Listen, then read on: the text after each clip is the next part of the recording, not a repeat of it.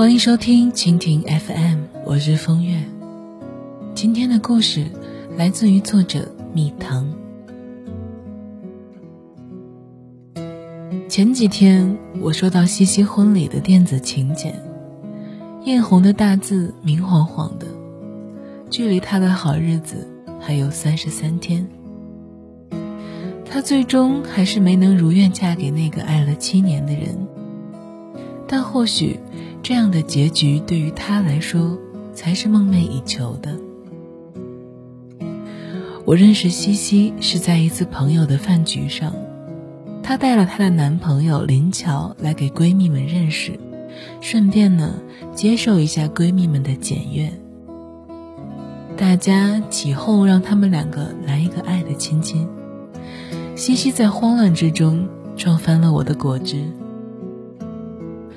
在林桥被男同学们拉走打台球以后，我和邻座的西西聊了起来。他说他是个负责图书出版的编辑。我好奇地问他最近有什么新小说推荐吗？西西笑得很腼腆，从他的包里掏出的插画本中。我看到他自己涂抹的非常有个性的画作，那是一个一个单纯而美好的童话故事。我才知道，原来他负责的是小朋友们的童话书。在编辑生涯的第二年冬天，西西负责的图书创下了公司有史以来的最高销量。老板的奖金刚刚发下来。他就被一群同事簇拥着进了酒吧。一场热闹的庆功宴成了同事们的开斋节，大家一个劲儿的吃喝玩乐，反正花的也不是自己的钱。没有人注意到，西西身边晃荡着不怀好意的闲散青年正在试图用胳膊搂她的肩膀。西西想要推开这个骚扰的男人。却被对方一把搂进了怀里。随着一阵玻璃的破碎声，原本想要把他拖走的男人直直的倒了下去。旋转的光束下，林乔手里举着半截啤酒瓶子，呆呆的看着同样惊恐的西西。两个人对视一眼，突然就像有了心电感应一样，同时冲出了酒吧，逃离这个是非之地。西西说：“那个时候，他认定了林乔就是命中注定的爱情和英勇的骑士。他觉得林乔就是书里那个骑着白马的王子，会一路披荆斩棘的保护自己的爱人，不离不弃。”那年二十六岁的林乔毕业以后，在设计公司待了四年，经历了漫长的新人期以后。他成了公司里业绩数一数二的销售，手里握着大把的客户。于是林乔拒绝了领导升职加薪的邀请，毅然决然地辞职出来自己创业。他经常要为了维护客户喝得烂醉，还要时刻提心吊胆着原本谈好的合同不知道什么时候就黄了。那天他在酒吧的包厢里。因为客户非要多点一瓶昂贵的洋酒而起了冲突，合同被撕了，人也被一顿羞辱，心情差到了极点。林乔就是那个时候遇到了西西。他说，用一句特别流行的话来讲，大概自己所有的好运气都用来遇见西西了，所以在其他事情上才会一直这么倒霉。和西西在一起，林乔觉得仿佛全世界的光环都笼罩在自己的头上，他就是这世上最幸福的男人。转眼两年过去了，西西和林乔终于从热恋的情侣成为了谈婚论嫁的准夫妻。林乔见过了西西的父母，眼看着好日子就要来临了，可是就在这个时候。林乔辛苦经营了两年多的公司出了问题。公司里负责大型项目的经理收了包工队的贿赂，盖到一半的大楼发生了坍塌事故，不仅建筑不复存在，还砸伤了人。林桥的公司从一个业界新秀，一夜之间就濒临破产。西西的父母听说了这个消息，立刻就做出了反对女儿嫁给他的决定。他们万万不想女儿的后半辈子。就跟着这个半个脚已经踏入监狱，还已经债台高筑的男人。可是西西却在第一时间跑到林桥的公司，把这些年一点一点攒下的十几万块钱交给了林桥。他说：“这些钱可能连大楼的一个角都赔不起，但是至少能帮林桥稳定一下心情。”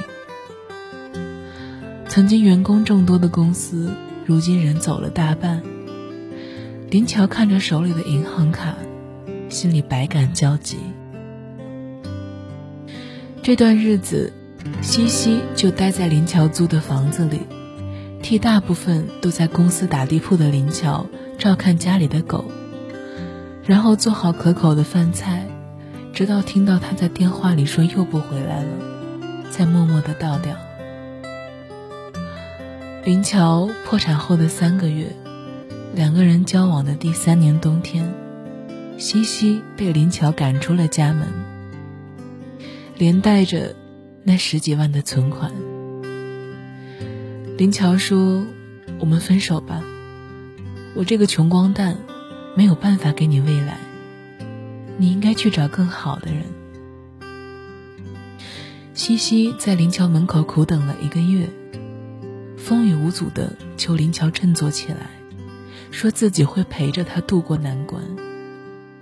直到林乔连夜搬了家，再也了无音信。那一年，西西从金牌编辑跌落成最差业绩，他从童话的世界里辞了职，进了一家专做小说出版的公司。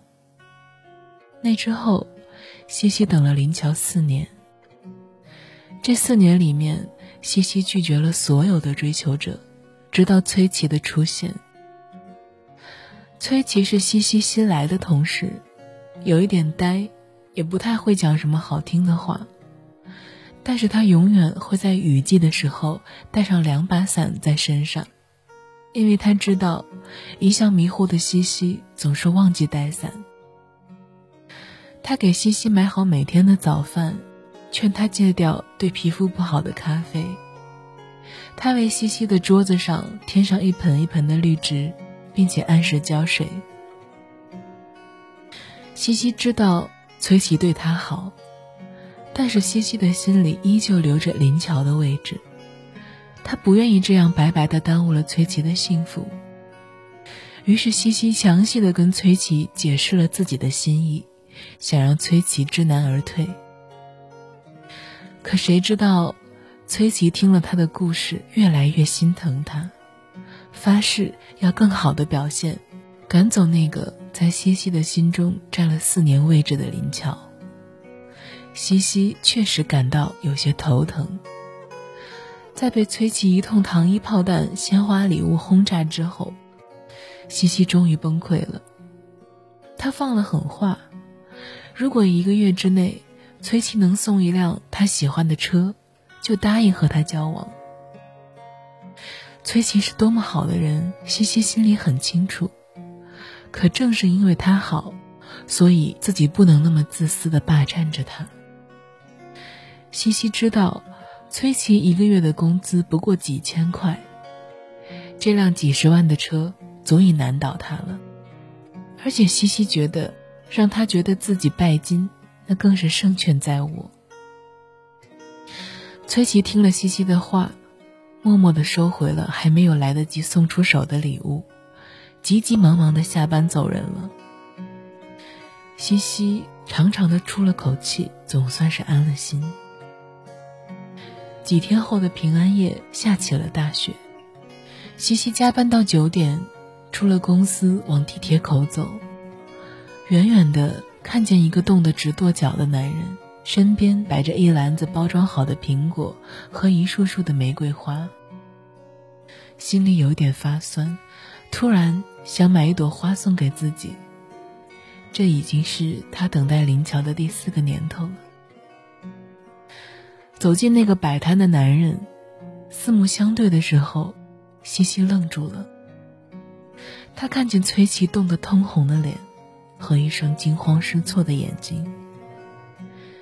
西西告诉我，那个平安夜成了林乔住在他心里的最后一天。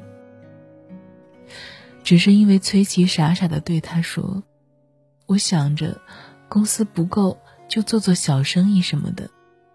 你喜欢的那辆车，我一定能够凑够钱去买它的。”于是。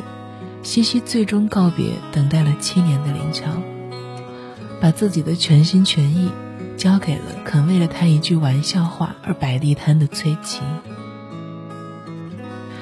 我们在爱情里或许都曾经把对方的幸福看得那么重要，可是当发现自己实在是能力悬殊，没有办法去实现的时候，大多数人就选择了放弃。我们以为，把他推给更有钱的人，才能让他幸福。我们以为，把他让给更贤惠的人，才是体贴。可是我们为什么没有把那份放弃的狠心，都用在对方希望的地方呢？一起努力，让两个人变得更好，努力赚更多的钱，努力买更大的房子，努力换更好的车子。努力的经营一个更美好的二人世界。你可能想说，那太难了，那些愿望太不切实际了。可我却想说，如果你真的爱他，再艰难的路，你也会愿意去走；在迷茫的未来，你也一定会想亲眼的去看一看。永远不要拿困难当做放弃的借口。如果你爱他，荆棘丛中也能开出花。